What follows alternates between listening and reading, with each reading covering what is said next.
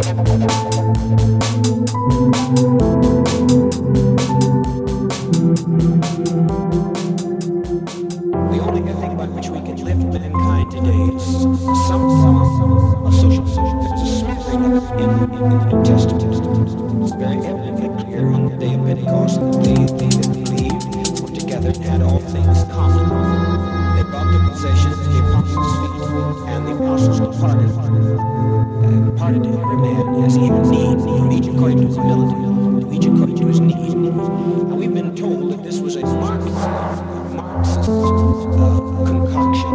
It is, is, is older than the Bible by far. It's a couple thousand years, and then its age.